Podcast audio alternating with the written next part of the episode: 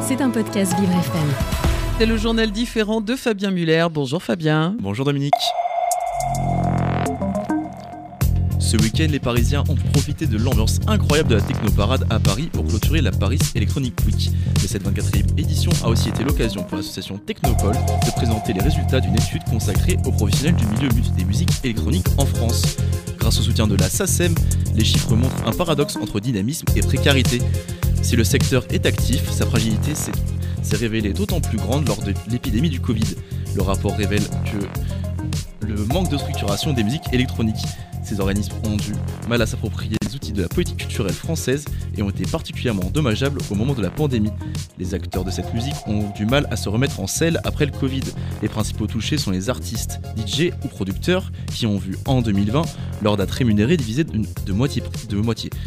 D'autant plus que ces structures sont éloignées de toute logique de protection sociale et que trois quarts des artistes n'ont pu bénéficier du chômage partiel pendant la pandémie.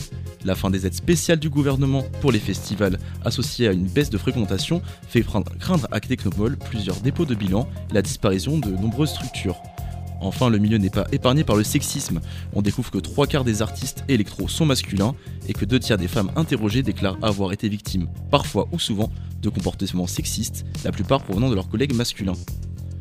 D'autres inégalités sont mises à découvert par des experts, mais cette fois-ci dans le domaine de la santé. Dans un rapport de mercredi dernier, passé un peu inaperçu, l'organisme public de la Direction de recherche des études et de l'évaluation et des statistiques a publié un rapport intitulé L'état de santé de la population en France à l'aune des inégalités sociales. L'espérance de vie continue de croître malgré la pandémie de Covid-19, mais les inégalités sociales et territoriales auraient un impact majeur sur certaines maladies. Pour exemple, les maladies chroniques touchent plus fréquemment les personnes aux faibles revenus. Une personne sur 10 présente des symptômes, de troubles dépressifs en France métropolitaine en 2019, avec des écarts du simple au double selon le niveau de vie, que vous pouvez encore doubler si vous vivez en Guyane ou à Mayotte. Ce constat est édifiant de la naissance à la mort. Deux fois plus d'enfants d'ouvriers que d'enfants de cadres se retrouvent déjà en surpoids en grande section de maternelle.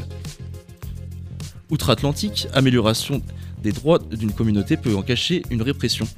À Cuba, un référendum a été organisé ce dimanche afin de légaliser le mariage entre personnes du même sexe, l'adoption pour les couples homosexuels ou encore la gestion solidaire. Après moult débats entre l'Église et les progressistes, la 24e version du, texte a été retenue.